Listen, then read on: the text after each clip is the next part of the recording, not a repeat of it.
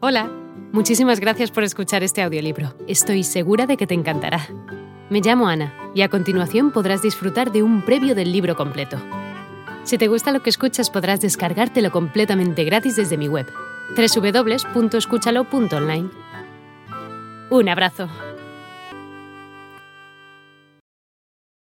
En la capital de Oaxaca, a 15 de septiembre de 1830, yo, el teniente, bauticé solemnemente a José de la Cruz Porfirio, hijo legítimo de José de la Cruz Díaz y Petrona Mori. Así quedó asentado en el libro 77, folio 164, partida 847, de los archivos de la parroquia del Sagrario de Oaxaca, con la firma de Luis Castellanos, quien años después habría de aspirar al obispado de Antequera, luego de ser vicario del Sagrario y tesorero de la catedral, así como diputado en el Congreso General de México.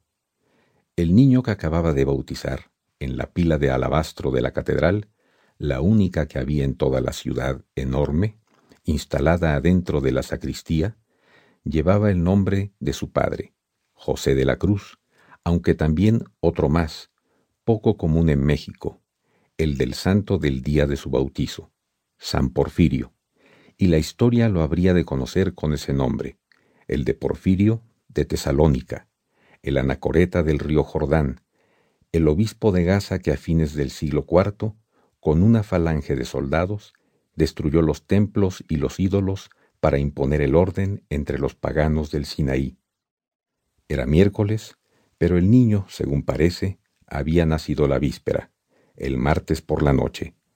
El nacimiento fue en la noche, asegura una persona que conocería de cerca al niño que acababa de nacer, el 14 de septiembre, y había nacido, según parece, no en Oaxaca, sino al noroeste de la ciudad, en la Borcelana, un rancho en el camino de Etla a Oaxaca. Afirma el testimonio de un grupo de oaxaqueños que lo supo de palabra del propio don Porfirio. Lo normal en esos tiempos, así sucedió también de hecho en el caso de sus hermanos, era que el sacramento del bautismo tuviera lugar al día siguiente del nacimiento, y la borcelana era propiedad de la familia de Petrona Mori, quien vivió ella misma hasta su matrimonio en la villa de Etla, donde radicaba todavía su hermana Florentina. Fue padrino el señor cura de Nochistlán, añade la fe de bautismo, licenciado don José Agustín Domínguez.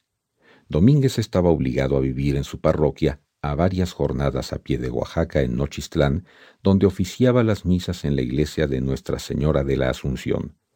Tenía su domicilio ahí, en el corazón de las Mixtecas, pero residía en ese momento en la capital del estado ya que, desde hacía un año, formaba parte del Congreso de Oaxaca que comenzaba su periodo de sesiones en septiembre con la comparecencia del gobernador José López de Ortigosa. Los sacerdotes eran a menudo miembros de los órganos de gobierno del país, incluso de los más altos. La Iglesia y el Estado no estaban separados en México.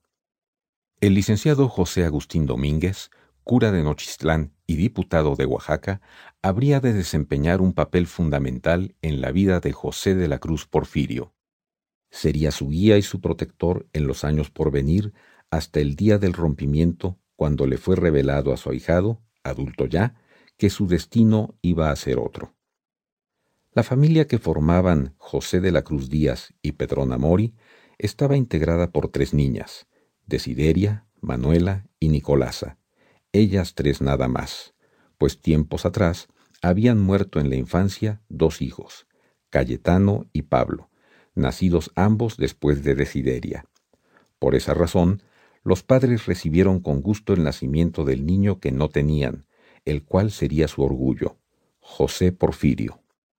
La familia vivía al poniente de la ciudad de Oaxaca, en un parador de arrierías llamado el Mesón de la Soledad, el único que había en toda la ciudad por la razón que habría de sugerir más tarde, la poca entrada y salida de gente en la capital, el historiador don Juan Bautista Carriedo.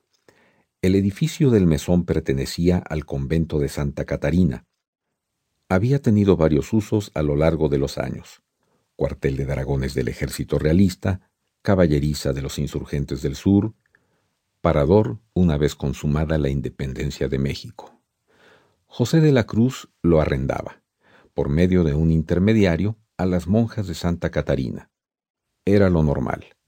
Por esos años la ciudad tenía alrededor de 1.500 viviendas, la mayoría de las cuales, al menos... Hola de nuevo. No está mal para ser solo una pequeña muestra, ¿verdad? Si te ha llamado la atención, recuerda que encontrarás este audiolibro completo y gratis en www.escúchalo.online.